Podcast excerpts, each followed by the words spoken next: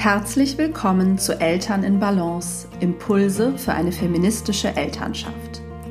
Dieser Podcast ist für alle Eltern, die Lust haben, neue Wege zu gehen. Eltern, die ihre Elternschaft gleichberechtigt und feministisch leben wollen. Eltern, die wirklich gemeinsam Vereinbarkeit gestalten und zusammen die Verantwortung für alle Arbeiten innerhalb des Paar- und Familienlebens übernehmen möchten. Für all diese Eltern gibt es hier regelmäßig Gedanken und Gesprächsanstöße für eine Elternschaft in Balance. Hallo und herzlich willkommen zur neuen Podcast-Folge. Diese Woche teile ich wieder aufgrund meines Wochenbetts eine Folge aus dem Archiv mit dir. Ein Gespräch, das ich mit Johanna Fröhlich-Zapata ähm, geführt habe im letzten Spätsommer. Eine Kollegin, die auch zu der Frage arbeitet, und berät, wie es eigentlich möglich ist, Elternschaft im Alltag feministisch zu leben. Sie hat eine Praxis in Berlin und hat jüngst ein Buch veröffentlicht, das heißt, das Buch, das du gelesen haben solltest, bevor du Mutter wirst. Ich glaube, man kann aber auch sagen, das Buch, das ihr gelesen haben solltet, bevor ihr Eltern werdet.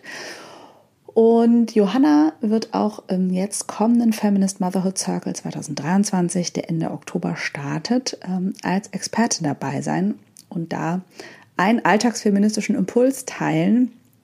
Ähm, genau, und ich verlinke dir sowohl Johannas ähm, Praxis und Arbeit, das Buch und auch alle Infos zum Feminist Motherhood Circle in den Show Notes. Und ich habe Johanna im letzten Jahr oder mit Johanna im letzten Jahr die Fragen meiner Instagram Community beantwortet, die ich bekommen habe zu der Frage, was soll eigentlich diese feministische Mutterschaft sein? Und darüber denken wir sozusagen gemeinsam anhand ähm, ja, der Fragen nach. Ich finde ein sehr anregendes und spannendes Gespräch, deswegen freue ich, freue ich mich, es nochmal mit dir zu teilen. Hallo und herzlich willkommen zur neuen Podcast-Folge. Ich freue mich, dass du wieder zuhörst und ich freue mich auch, dass ich diese Woche nochmal das Thema der letzten Woche vertiefe oder weiterführe. Die Frage danach, was ist eigentlich feministische Mutterschaft und ähm, ja, wie können wir mit bestimmten Widersprüchen innerhalb dieses Anspruchs umgehen. Ihr hattet mir ja bei Instagram einige Fragen geschickt, auf die ich letzte Woche nicht alle eingehen konnte. Und so habe ich gedacht, ich setze das diese Woche fort und habe mir ziemlich spontan eine Gästin dazu eingeladen, die mit mir gemeinsam ein paar eurer Fragen beantwortet hat. Und zwar ist das Johanna Fröhlich-Zapata, die in Berlin eine feministische Coaching-Praxis hat und die sehr ähnlich oder zu sehr ähnlichen Themen wie ich arbeitet und ähm, ja, es war mir ein großes Fest, mit ihr diese Fragen zu besprechen. So, und nun viel Freude beim Gespräch mit Johanna Fröhlich-Zapata und euren Fragen. Ja, hallo und herzlich willkommen, liebe Johanna, äh, in meinem Podcast. Ich freue mich, dass du sehr spontan dich bereit erklärt hast, ähm, dich mit mir zum Thema feministische Mutterschaft auszutauschen. Hallo, Hanna. Schön, dass du da bist. Das ist eine Ehre. Und ja, ich wollte dich schon lange in diesen Podcast einladen und wir hätten bestimmt auch so, also dieses Thema ist ja sozusagen prädestiniert für den Austausch, unseren gemeinsamen Austausch. Und deswegen kam ich natürlich auch darauf, als ich nämlich bei Instagram so die Möglichkeit gegeben habe, Fragen zu stellen zu diesem Thema. Und dann habe ich gedacht, oh, es wäre so wunderbar, wenn du mit mir diese Fragen beantworten würdest. Ähm, ja, vielleicht hast du Lust, dich nochmal vorzustellen. Gerne. Ich arbeite in Berlin ich bin hier in meiner Alltagsfeminismuspraxis jetzt auch gerade und ich biete ein feministisches Coaching an.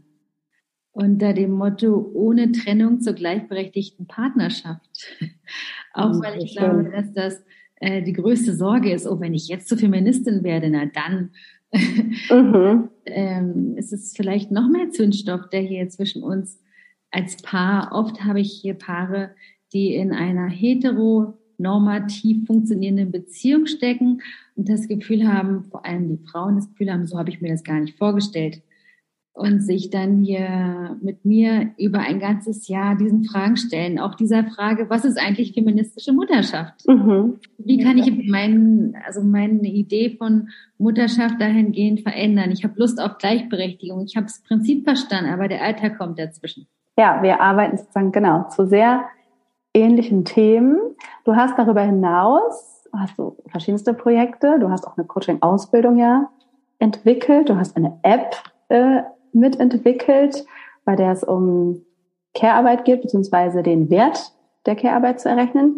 Ich werde diese Dinge und wo man dich findet und so unbedingt äh, verlinken, weil ich glaube, da sind mehrere Dinge, die hier alle interessieren.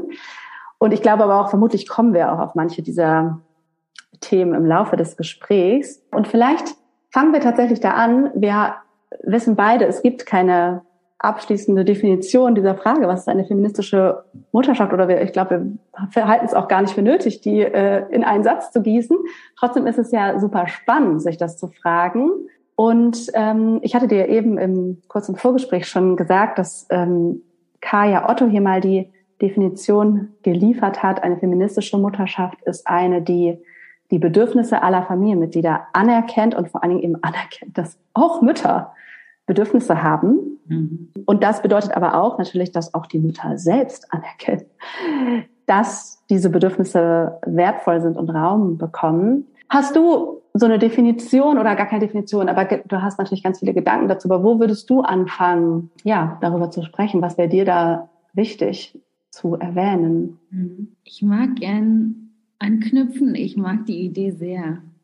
Weil ich glaube, dass die, wenn also zu Ende gedacht, ist das richtig, also ist das wirklich radikal. Ja, sehr radikal. Ja, stimmt.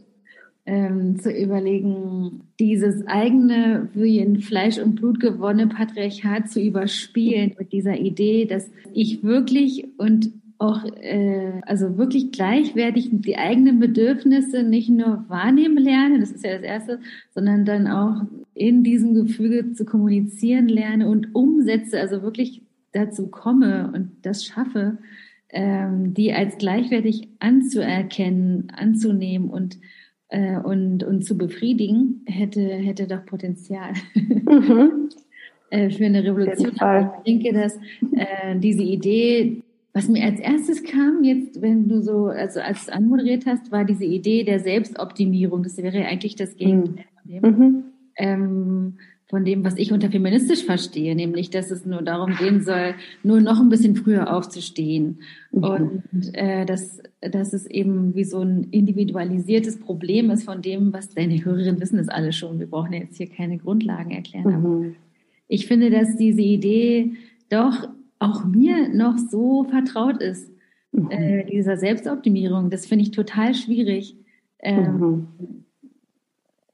Auszutauschen und selbstsensibel zu werden und immer wieder innehalten zu können in einer Gesellschaft, die honoriert, dass wir uns ausbeuten, nicht nur als Mütter, aber eben vor allem. Mhm. Und, und das finde ich total schwierig, weil ich auch diese Anerkennung, ich selbst, aber auch hier in dem Kontext kenne ich, dass das so ein ganz präsentes Bedürfnis ist.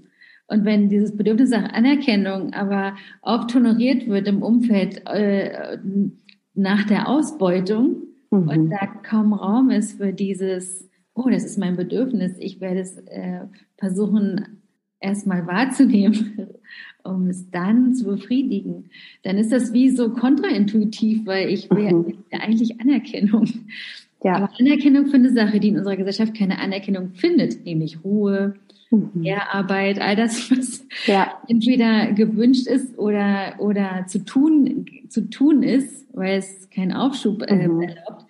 Beides ist irgendwie so, ist wie so eine Pattsituation mhm. und dann da, mh, mm, ah, ich finde aber auch ganz schön, dass es ich habe es ja Alltagsfeminismus genannt, weil es immer wieder von vorne anfängt. Jeder Tag birgt eine neue Chance. Ja.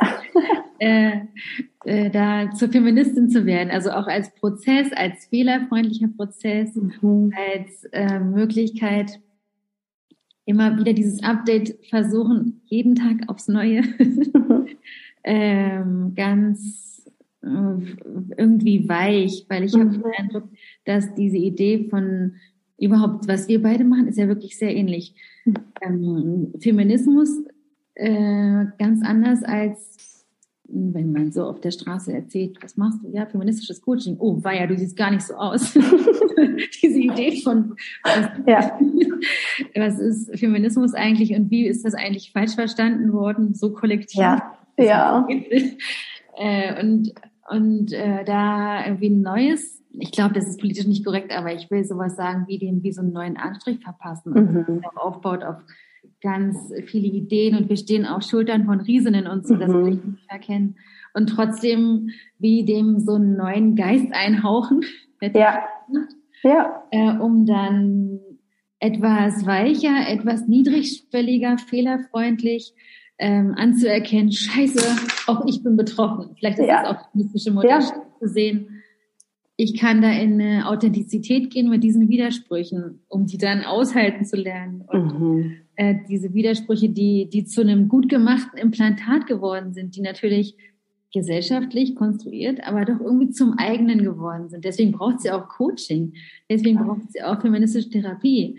Nicht, weil, weil wir uns so gern unseren Gefühlen stellen, sondern weil es gar nicht anders geht, ja. äh, dieses Patriarchat zu verlernen. Also, mhm. ich finde es so wunderbar, mit dir auch zu sprechen, weil wir so ganz ähnliche Sachen machen und das ähm, am eigenen Leben vielleicht auch mhm. wieder feststellen. So geht es mir auf jeden Fall. Auf jeden Fall. Und das finde ich irgendwie auch feministisch das zu sehen. Wir können darüber sprechen, obwohl wir äh, auch so wirklich in der Öffentlichkeit darüber sprechen, dass es, dass es Feminismus braucht, um trotzdem anzuerkennen im Austausch, ja, scheiße, es ist ein Prozess und ich stecke mhm. da mittendrin. Mhm. Ja. Ich glaube, ja, und das hat doch aber auch damit zu tun, dass wir ja schließlich in dieser Welt, patriarchal geprägten Welt, mit dem patriarchal geprägten Mutterbild leben, also wir sind eben Teil des Systems, wir sind ja nicht außerhalb des Systems. Und deswegen kann es ja eigentlich auch nur aus uns heraus, also in dieser Haltung, würde ich sagen, mhm. funktionieren, in Anführungsstrichen. Also, oder das kann eigentlich, oder ich vermute, das kann der einzig befriedigende Ansatz sein, auch was du sagst mit dieser Fehlertoleranz und Großzügigkeit mit mir selbst und überhaupt in der ersten Auseinandersetzung bei mir selbst sozusagen dieses innere Patriarchat mhm. mich damit auseinanderzusetzen mit dem Leistungsdruck und so weiter, mhm. weil ja, wir nun mal in dieser Welt leben und ich, was ich so ein bisschen mitgekriegt habe aus den Fragen ist, dass dann schnell so ein Frust entsteht oder wieder mal das Gefühl, etwas falsch zu machen, gescheitert zu sein. Ja, auch, das kommt ja auch aus diesem Leistungsdruck. Wenn ich es nicht im Außen, wenn ich nicht gleich da Veränderungen sehe und wenn ich nicht direkt eine komplett gleichberechtigte ähm, Elternschaft lebe, dann bin ich da sozusagen gescheitert, vermeintlich. Genau. Und da würde ich sagen, nee, nee, nee, genau, dass eigentlich das in diesem, das erstmal diese wohlwollende Haltung dir selbst gegenüber, dass du ja überhaupt versuchst, also du als Hörerin oder wir alle, ähm, überhaupt versuchen, eine neue Position einzunehmen, sozusagen, die einen liebevolleren Blick auf das Leben hat und dich selbst oder auf, auf das Sein, ja, den Wert aller Lebewesen sozusagen überhaupt erstmal anerkennt, unabhängig von eben ihrer Leistung, würde ich jetzt mal zum Beispiel auch als eine verkürzte Definition von Feminismus nehmen. Also anzuerkennen, dass das Leben an sich wertvoll ist, das ist schon total crazy, das zu tun, sozusagen in dieser, in diesen Strukturen. Und das ist ja auch total schwer, weil das Umfeld nun mal anders ist. Stimmt auch so, wie, wie, was bedeutet eigentlich gute Mutter sein und so. Das steckt ja ganz viel Werturteil drin. Mhm. Und dem geht der Schritt ja voraus, zu sehen, okay, krass, ich bin betroffen und das wie auch öffentlich zu machen. Ich mache ja mit mhm. dem RBB diesen Podcast. Ja. Und ich finde das eigentlich am besten daran. Also, mhm. Ähm, der heißt die Alltagsfeministinnen, also es ist auch Teil dieser Idee von Alltagsfeminismus zu sagen, okay, wir haben alle diesen, diesen Struggle und wir werden jetzt darüber sprechen. Also das Private ist wirklich mhm. politisch und wir sprechen jetzt über das Private. Ja. Wir, die wir auch so feministisch sind, weil auch mhm. unsere Followerinnen sind dem Mehrzahl Akademikerinnen vollkommen bewusst, ähm, dass, äh, dass, dass wir ein gesellschaftliches Problem haben und so weiter. Und dann da zu sagen, okay, krass, innezuhalten. Ich bin betroffen. Sowas wie, ich habe auch, äh, ich habe auch äh, diesen Handlungsimpuls. Ich nehme das immer her mit dem, mit dem Handlungsimpuls, das Taschentuch zu zücken, wenn das Kind niest. Mhm. Ich auch. Ja. Dass das vielleicht schon was Neues ist, glaube ich manchmal, weil wir, wie wir so feministisch sind, ähm, dann doch, wenn wir dann in unseren Familienstrukturen irgendwie den Alltag bewältigen müssen und auch auf Pilot fahren, eben genau auch auf alt Erlerntes zurückgreifen müssen, wenn es stressig wird und so. Mhm. Und dann auch das Taschentuch zucken, verdammt nochmal. Ja. So, das finde ich, äh, das finde ich, das finde ich ganz schön. Ja, und wie tief diese Strukturen, also genau, das auch immer wieder zu sagen, ne, dass das einfach mm, super tief in uns allen ist. Mhm. Und deswegen ist es auch, genau, eine tägliche, alltägliche Aufgabe, sich damit auseinanderzusetzen. Ich kann ja mal eine der ja. Fragen stellen, die kamen. Die Frage, die gestellt wurde, oder eine Frage, ich habe viele Fragen bekommen, ist, wie kann ich mit dem inneren Konflikt umgehen, dass ich einerseits von der Leistungsgesellschaft geprägt bin ja. und selbst finanziell unabhängig sein möchte, was ich auch als feministisch erlebe, und gleichzeitig mehr Raum geben möchte für Zeit mit meinem Kind und für mich in der Mutterschaft anzukommen. Kind ist zehn Monate alt. Das ist jetzt so ein ganz konkretes Beispiel fast schon. Also dieses genau. Und das haben wir ja eigentlich gerade, oder da bist du eigentlich schon ein bisschen auf Eingang, finde ich, ne? Also, dass das, das ist ja dieser Widerspruch zwischen dem Äußeren und dem Inneren. Und sozusagen will ich dem äußeren Bild natürlich mit gerecht werden, aber ich erlebe einen inneren Widerspruch. Und es ist doch eine Krux, weil eigentlich da in dieser Frage auch dieses, es gibt da keine Wahlfreiheit, also es, ist, gibt keine politischen Rahmenbedingungen, die uns erlauben, auch zu entscheiden, aus so einer Fülle heraus, ich weiß gar nicht, das klingt mhm. tierisch, aber da aus dieser Fülle sage ich es jetzt trotzdem mal heraus zu entscheiden, ich möchte äh, dieses Kind kennenlernen und jetzt äh, mit dem Kind viel mehr Zeit verbringen und deshalb nicht zwangsläufig in eine finanzielle Abhängigkeit rutschen müssen, zum Beispiel. Mhm. Äh, oder ich möchte eben, weil ich äh, mich kenne, in dieser Elternzeit oder in dieser Zeit, in der ich mich Hauptbezugsperson fühle, zu bestimmten Tageszeiten trotzdem arbeiten zwischendurch. Mhm. Da einen eigenen Weg zu finden, das ist ja gar nicht so vorgesehen, dass wir uns fragen in der Schwangerschaft, es gibt eben keinen Elternschaftsvorbereitungs. Lass uns sowas mal zusammen konzipieren. Ja. Geburtsvorbereitungskurs, aber für Eltern. Ja. Werdende Eltern, weil ich glaube, das wäre es, äh, so Räume zu schaffen, in denen, ähm, aber es gibt eben politisch keine Rahmenbedingungen, die das äh, so mhm. vorsehen. Aber sich zu fragen als Paar auch, wie wollen wir das eigentlich machen? Mhm. Das eigentlich machen? Ähm, und dann immer wieder auch umentscheiden zu können, wenn das Kind da ist und sich vielleicht wirklich mhm. einiges verändert in der Wahrnehmung und in diesen Bedürfnislagen und so.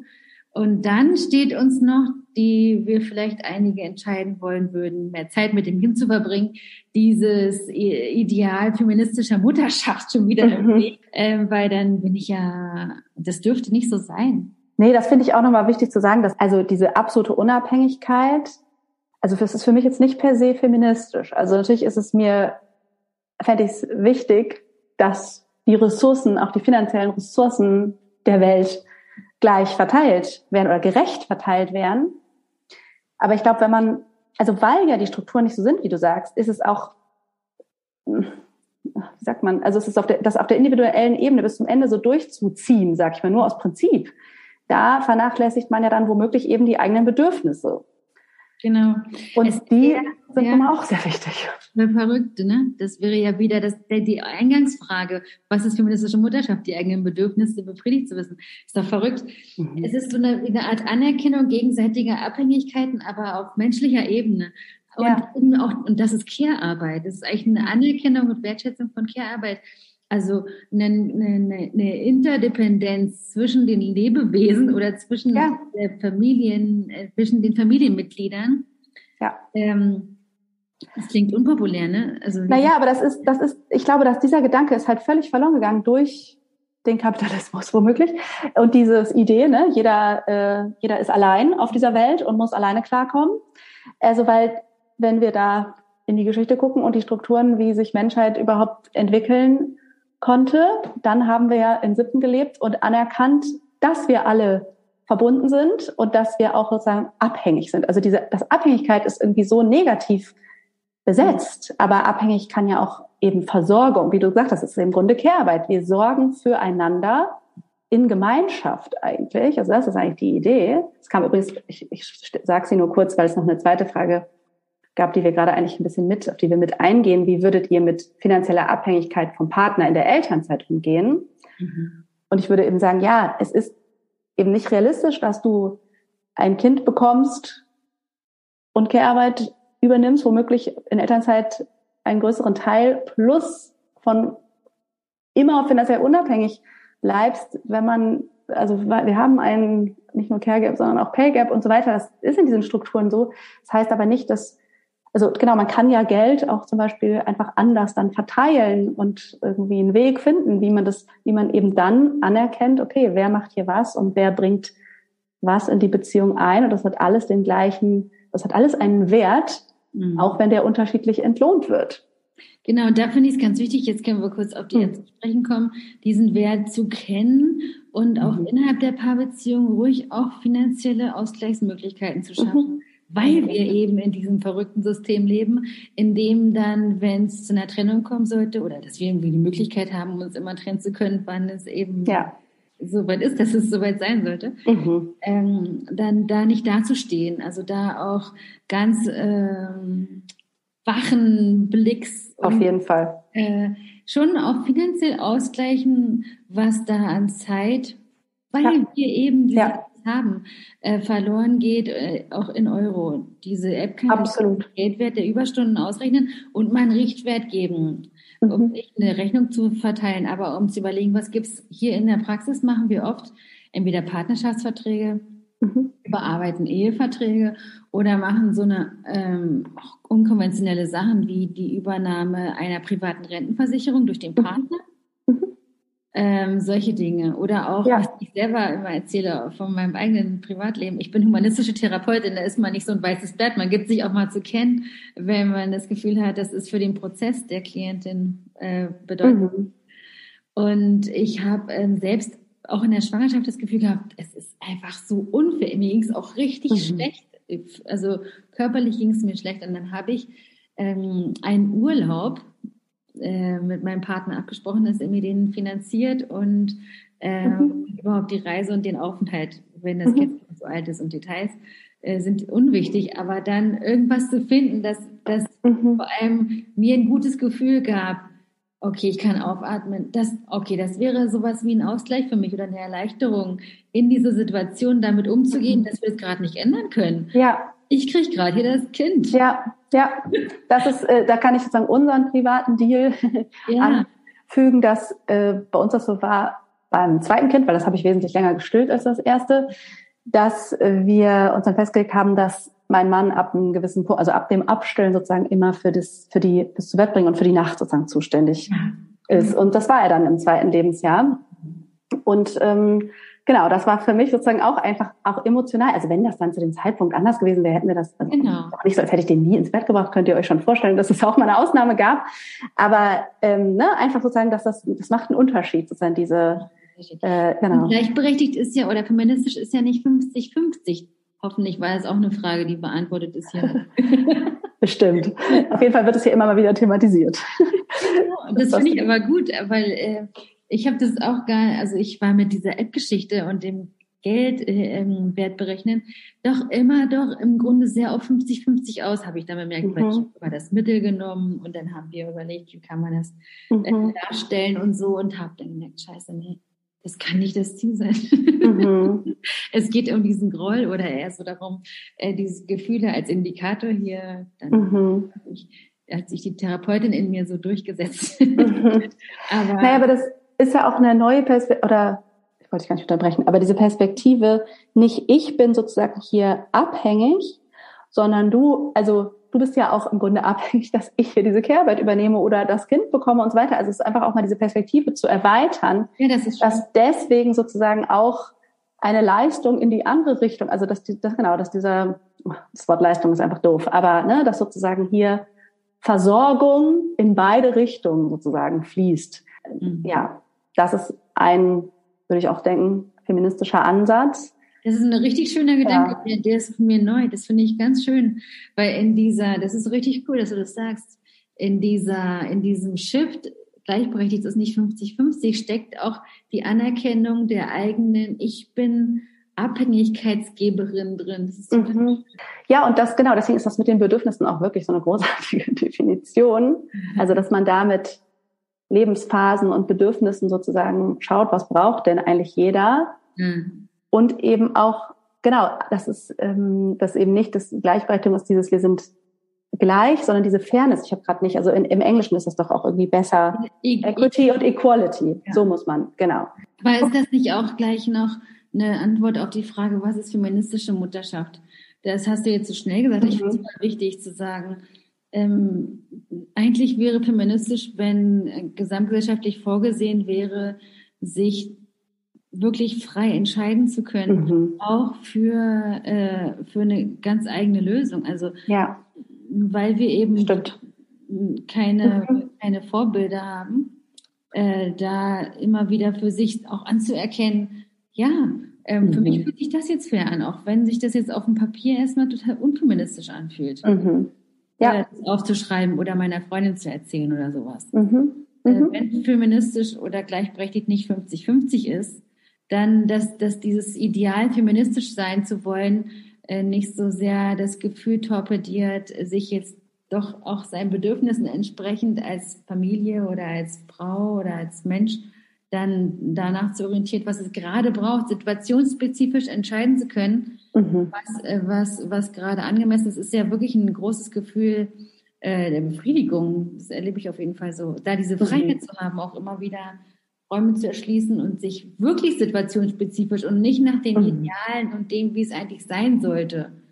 Oder wie wir in unserer feministischen Blase glauben, dass es sein müsste. Mhm. Immer wieder sich uns selbst ähm, wie neue, naja, jetzt wäre ich ein bisschen don, don, don.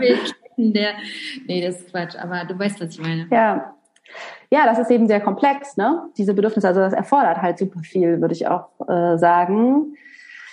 Äh, da in Kontakt, wie du schon gesagt hast, mit den Bedürfnissen überhaupt zu sein. Unsere Gesellschaft ist eben nicht so gemacht, dass wir das alles immer spontan wieder umwälzen können und entscheiden können. Das können wir ja auch nicht für die Kinder. Wie kommen wir denn in Kontakt mit diesen Bedürfnissen? Ist eine, ist eine Folgefrage, die sich mir sofort stellt. Mhm.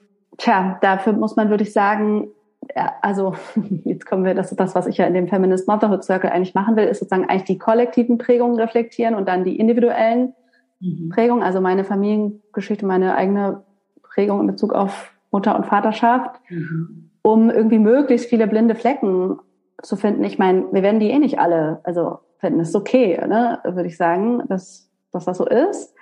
Aber um da möglichst viel von diesem inneren Patriarchat so in Anführungsstrichen zu dekonstruieren, würde ich es mal so pauschal philosophisch nennen, um möglichst in eine Wahlfreiheit sozusagen auf dieser individuellen Ebene erstmal zu kommen, ne, um erstmal zu überlegen, was wäre denn für mich gut? Wie würde ich es denn, mhm. wenn jetzt die Rahmenbedingungen, wenn ich frei wählen könnte, wie würde ich es denn dann, wie würde es sich stimmig anfühlen? Mhm. Und das muss man natürlich mit in jeder Lebensphase mit jedem Kind wahrscheinlich immer wieder neu besprechen auch und ja, nicht jeder hat vielleicht Erwerbsarbeit, die das immer so flexibel bei beiden ermöglicht oder so, ne, das wieder umzustellen. Aber ja, dafür bräuchten wir eben auch politische Rahmenbedingungen vielleicht, ne, dass das möglich wäre. Also natürlich müssten wir auch viel mehr Bildung, also wir müssten viel mehr Kindern beibringen, wie sie eigentlich, wie man eigentlich in Kontakt mit Gefühlen und Bedürfnissen mhm. kommt. Ne? Wir sind halt super kognitiv ja sozusagen unterwegs in unserem Bildungssystem und es geht irgendwie immer um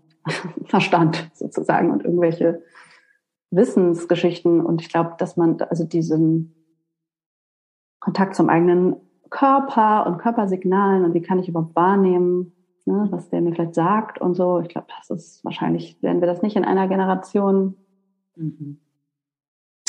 bewegen können ich glaube, man kann nur anfangen, sich da auf den Weg zu machen, weil natürlich ist es ja, schwer zu trennen, ne? was will ich und was will die Welt sozusagen und dass ich das vielleicht auch verwechsel, was mhm. die Welt will oder meine Schwiegermutter. Du sagst, das ist die große Herausforderung zu wissen, was ist dann eigentlich mein Bedürfnis? Was ist das Implantat und was ist mein Bedürfnis? Mhm. Und in der Anerkennung dieses intuitiven, irgendwie auch weiblichen, weil dann diese Verstandsidee und Ratio auf der einen Seite mhm also es ist ein schöner Ansatz dazu, in die Geschichte zu schauen und dann in die eigene Geschichte, um, um da aufzulösen und, und, und vielleicht freier entscheiden zu können, was will ich eigentlich gerade jetzt in diesem Moment. Mhm. Oder auch, was ich selber versuche und ganz schwierig finde und aber trotzdem immer wieder ähm, sehe, dass es auch in anderen Fällen äh, schön ist, ist so ein ritualisiertes, ähm, runterfahren. Also wie so ein ritualisiertes mhm. Moment, eben nicht der Selbstoptimierung und ich mache Yoga, damit ich noch besser funktionieren kann. Mhm. so wie so das Einbauen, wie eine neue, wie so ein mhm. Putzen. Absolut. Alles, also das ist natürlich auch ein wichtiger Punkt. Alles, was uns mit dem Sein und dem Moment sozusagen verbindet und rauszukommen aus diesem Machen und Tun. Ne? Also eigentlich ja, es ist ein bisschen pauschal. Mit diese welcher Haltung, das, das stimmt schon, damit es eben nicht in diese Selbstoptimierung abdriftet, mhm.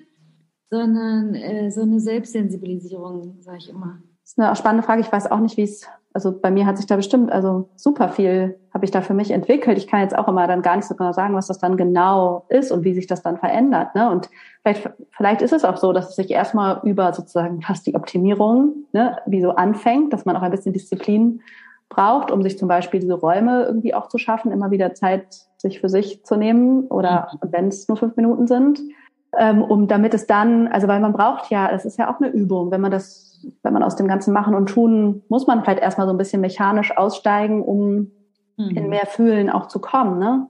Und ich finde ja eigentlich, dass Kinder dafür die, also bessere LehrerInnen kann man ja eigentlich nicht haben als äh, Kinder, würde ich sagen. Sie sind, die laden einen ja permanent ein, äh, in den Moment zu kommen und da zu sein. Und also, ja, das ist natürlich dann auch die Frage, bin ich bereit, mich sozusagen darauf einzulassen?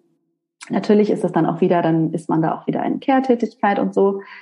Aber für mich sind das wirklich auch immer diese ganz kleinen Momente irgendwie, die beim mhm. Spielen zu beobachten oder so und gleichzeitig wahrzunehmen, dass ich da bin mhm. und dass ich hier einfach nur sitze und auch vielleicht wahrzunehmen, die tausend Dinge, die ich tun könnte, mhm. aber sie bewusst halt auch dann nicht zu tun in dem Moment.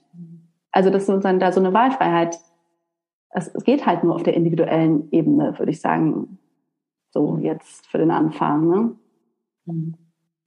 Auch schön, es hat so viele Ebenen und so viele. Ja. Eine Frage finde ich auch noch sehr spannend. Es sind viele spannende Fragen gekommen. Was bedeutet es für eine feministische Mutterschaft, wenn man die Privilegien, die eine gleichberechtigte Elternschaft braucht, also zum Beispiel ein Partner, der mitzieht oder auch mitziehen kann überhaupt, wenn die nicht vorhanden sind? Also ja, wenn man da eben, also und das finde ich wirklich ist auch spannend, weil ich würde auch sagen, eine feministische Mutterschaft braucht unbedingt Solidarität und braucht unbedingt, mhm. soll ich sagen, Gleichgesinnte ne, oder sozusagen MitstreiterInnen Unterstützung. Also isoliert, das ist auch nochmal ganz wichtig, glaube ich, zu sagen, dass dieses Einzelkämpfer-Ding, das würde diesem Ansatz irgendwie komplett widersprechen. Mhm. Ja, das ist, das ist so. Da gehe ich mit und ich finde die Frage auch sehr gut. Ich denke, dass es so schmerzhaft sein kann, festzustellen, vielleicht auch wirklich über Social Media, wie das sich anfühlen kann, was es braucht und festzustellen und immer wieder aufs Neue. Ich habe hier niemanden, der mich darin unterstützt oder darin mhm. sieht, ein Bedürfnis, dass ich mir dabei bin, hier zu erobern. Mhm. Mm. Ich bin eigentlich ganz froh über diese Räume, auch die du schaffst, auch auf Instagram so zu bemerken, okay, ich bin nicht alleine. Die Dinge bekommen auch einen Begriff über diese Mental Load Bewegung, Patricia Kamerata und andere Frauen, die darüber schreiben und Worte finden und zumindest dieses Gefühl verstanden zu werden, wenn auch übers Netz und über, über so eine Art Kollektivität, die dabei ist, sich zu formieren, ähm, so eine, so eine doch neue Angebundenheit, anderes Gefühl von Gemeinschaft, wenn auch nicht unmittelbar, um dann hoffentlich äh, sich auch im, im, im Leben solche Räume zu suchen zu wissen, dass es sie gibt, ist ja, ist ja wirklich auch dankbar. Aber ich bin eben, ich versuche jetzt immer auch, ich bin eine sehr, soll ich sagen, Optimistin ist nicht das richtige Wort.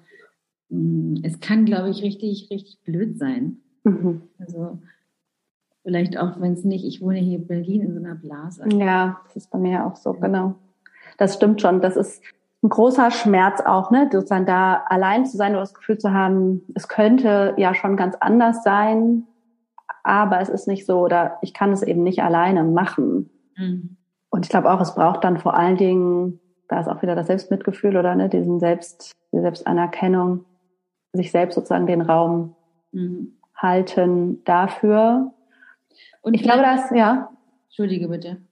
Nee, ich habe nämlich nur gerade gefragt, wo, ob man, also das ist dann zu gucken, ja, genau. Was sind andere Verbündete, vielleicht Frauen des Austausches? Mhm. Ne? Was sind Kraftquellen? Mhm. für die Mutterschaft und vielleicht auch sich auch auf, also diesen Handlungsspielraum dann wieder zurückzubesinnen, wenn der jetzt zum Beispiel nicht in einer gleichberechtigten Partnerschaft oder, oder Elternschaft, das heißt ja noch nicht mal, das ist ja vielleicht gleichberechtigt, aber sozusagen irgendwie auf der Elternschaft, der Elternebene wird die Arbeit vielleicht nicht, das vermute ich jetzt hier bei der Frage, vielleicht nicht ähm, so richtig fair verteilt. Mhm. Zu schauen, welche anderen Bereiche, also muss es denn dieser Bereich sein? Dann, also das bedeutet ja am Ende dann anzuerkennen, zu fragen, wie kann ich dann damit umgehen, dass das da nicht so ist. Aber vielleicht sind es eben andere Bereiche, wo ich diesen feministischen Anspruch eben mir selbst gegenüber, weiß ich nicht, in der Haltung meinen Kindern gegenüber, wo auch immer, also leben kann. Mhm. Aber vermutlich braucht es doch einfach Zeit, immer wieder diesen Schmerz. Also das ist ja so mit Schmerz, ne? mit innerem Schmerz, also der und Gefühlen, die müssen und wollen ja wahrgenommen und gefühlt werden. Es ist, glaube ich, auch was total Gutes, das wahrzunehmen, weil es sich sonst irgendwie anders zeigen würde. Mm, und dann vielleicht, was ich auch gerade noch so dachte, außerdem, was du gerade schon gesagt hast, war sehr gut. Sowas wie, ich habe die Entscheidung von damals auch auf Basis meines Bewusstseins von damals getroffen. Mhm. Also jetzt ist es ein anderes und vielleicht entwickeln sich dann auch die Dinge, so wie es damals war, mhm. äh, jetzt angesichts meines neuen Bewusstseins anders. Mhm. Um nicht äh, auch noch dieses, also wieder in so ein Selbstbildgefühl zu kommen, hoffentlich darüber, wie das denn geworden ist. Mhm. Weil ich glaube, mit vielleicht sogar mehreren Kindern ist oft dann dieses, ich komme hier gar nicht mehr raus, ich bin so gefangen, mhm. was so präsent. Mhm. Und in dieser neuen Situation, die vielleicht sehr schmerzhaft sein kann, werden wieder neue Entscheidungen getroffen. Also sowas wie, ich werde vielleicht in anderthalb oder drei oder vier Jahren hm, auch nochmal ganz anders auf die Situation schauen. Aber mit dem, was ich bis jetzt weiß, kann ich immer wieder auch in Kleinigkeiten entscheiden, ähm, dass es in meiner Macht ist, so wie das damals eben auch war. Mhm so wie so eine mhm. Agency zurückzugewinnen, darüber ohne Schuldgefühle zu entwickeln, weil ich glaube, das kann auch so lähmen. Vielleicht abschließend, um sozusagen in diese, weil ich, ich weiß nicht, ob das ist natürlich immer wieder eine große Frage, aber eine Frage ist noch, wie kann ich in die Verantwortung gehen für eine feministische Mutterschaft, obwohl das System sozusagen schuld ist oder ne, mhm. das System dem so widerspricht.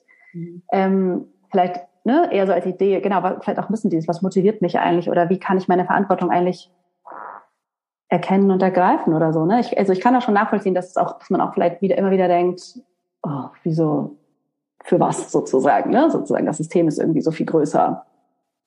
Mm, ich glaube, es ist die Anerkennung, dass wir innerhalb dieses Systems Handlungsspielräume ausmachen können, im besten Fall und uns auf die Suche begeben, gerade wenn es so Situationen sind, die erstmal aussichtslos scheinen, ähm, um da Räume zu finden, in denen eben doch wieder eine Selbstbestimmung möglich werden kann. Mhm. Dinge zu, zu beharren oder auf, äh, auf Dinge, die jetzt im Internet oder in diesen Plattformen zu sehen sind, auch immer wieder sich zu beziehen, um das ins eigene Leben äh, einzuladen. Mhm. Also innerhalb dieser Rahmenbedingungen Umstände schaffen und in die Selbstverantwortung zu kommen. Weil es ist ja auch ein Prozess, da diese Verantwortung äh, und ganz bewusst aus einer Opferrolle auszusteigen, oft. Mhm. Nicht immer, aber mhm. manchmal schon. Ja. Und weißt du, die Motivation, das finde ich auch nochmal, ist dieses, am Ende tust du es, also vielleicht gar nicht für die anderen, sondern eben für dich. Also, weil ich glaube, ne, Menschen, also klar, dieser, dieser verbindende und solidarische Gedanke ist super wichtig, finde ich. Und auch das, ne, dieses Private ist politisch. Und ich habe da eine Macht, auch was zu bewegen sozusagen. Und alle, allein, ja, dass man dafür halten wir wahrscheinlich auch tausend Beispiele, in dem, wie man das Leben lebt und andere sehen es, hat das eine Wirkung. Äh, und unsere Kinder sowieso. Aber erstmal sozusagen die Frage, was tut es denn Gutes eigentlich für dich? Ne? Wenn zum Beispiel, wenn du mit dir feministisch umgehst, mhm. würde ich sagen, ist das einfach sehr viel schöner, als wenn sozusagen das innere, diese innere Strenge mhm. und eben dieses innere Patriarchat, ich finde es eigentlich auch ein ganz schön, schöner Begriff, ähm, so zuschlägt. Das mhm. ist halt auch einfach, also das könnte vielleicht auch eine Motivation, sag ich mal, sein, oder in diese Verantwortung vielleicht zu gehen, weil es ist ja am Ende einfach, ja, man profitiert halt selbst davon. Ja, Mitgestaltung ist unser mhm. Leben und das ist irgendwie ja, unsere Verantwortung. Mhm. Ja. Ach ja, ja. Also wir könnten noch sehr viele Fragen stellen. Mit oder Unbedingt. Ja, ich danke dir für deine Gedanken und deine Zeit und deine Spontanität. Manchmal ist ja das am allerbesten auch. Ich wünsche dir eine wunderbare Zeit, bis wir uns das nächste Mal sprechen. Ich freue mich auf den ja. Austausch und genau werde diversen Quellen, wo man äh, dich äh, und deine Arbeit findet, hier verlinken. Ja, toll. Ich danke, danke auch gerade, ich mag das sehr gerne, dass wir, wir arbeiten ja fast dasselbe, mhm. wir uns so austauschen und da nicht mit gespitzten Augen gucken, was die andere macht. Mhm. Ja, das finde ich auch sehr, äh, sehr feministisch übrigens. Stimmt, ist es. Ja, ich hoffe, du konntest einige Impulse aus diesem Gespräch für dich mitnehmen und wenn dich dieses Thema der feministischen Mutterschaft, Elternschaft interessiert, dann lade ich dich herzlich ein, in den nächsten Feminist Motherhood Circle zu kommen. Der ist ja extra konzipiert, um über einen längeren Zeitraum, nämlich zehn Monate, gemeinsam unter gleichgesinnten Müttern darüber nachzudenken und Impulse dazu zu bekommen, wie diese feministische Mutterschaft die selbstbestimmte Mutterschaft, die sich für dich einfach authentisch und in Einklang mit deinem Frausein anfühlt, wie du die gestalten und leben könntest. Ganz alltagspraktisch. Ähm, genau, wie gesagt, alle Infos sind in den Shownotes. Es gibt auch eine Warteliste, dann bekommst du noch ein paar Infos. Aktuell kannst du dich noch bis zum 20. Oktober anmelden und ja, in diesem Geist des Feminismus und des Sisterhood-Gedankens sind eben auch weitere Expertinnen dabei, andere tolle Frauen, die zu Themen arbeiten, die sozusagen die ja, feministische Mutterschaft berühren. Und ähm, jeden Monat gibt es eben nicht nur von mir Input und Wissensimpulse, Anregungen zur Selbstreflexion. Wir treffen uns immer einmal live. Man kann jederzeit Fragen stellen über unsere Messenger-Gruppe, sondern es gibt eben auch jeden Monat einen Impuls von einer anderen Expertin. Ähm, genau, sodass das sozusagen ein, ja, ein richtiger Raum, ein Archiv, eine Bibliothek äh, entsteht, in der wir sozusagen ja, unter Müttern, die sich für dieses Thema interessieren, darüber nachdenken und Inspiration finden, wie gesagt, wie das eben in unserem individuellen Leben aussehen könnte. Ja, ich sende dir erstmal viele liebe Grüße. Freue mich, wie gesagt, wenn du womöglich in den Feminist Motherhood Circle kommst. Ansonsten gibt es auch immer die Möglichkeit, meinen monatlichen Newsletter zu abonnieren. Dann wirst du auch über weitere Angebote informiert. Und ja, den Podcast freue ich mich natürlich auch, wenn du den teilst, bewertest mit anderen Eltern und Müttern, ähm, teilst, denen das vielleicht weiterleitest, wenn du denkst, die Folge könnte für sie spannend sein. Alles, alles Liebe zu dir und bis bald.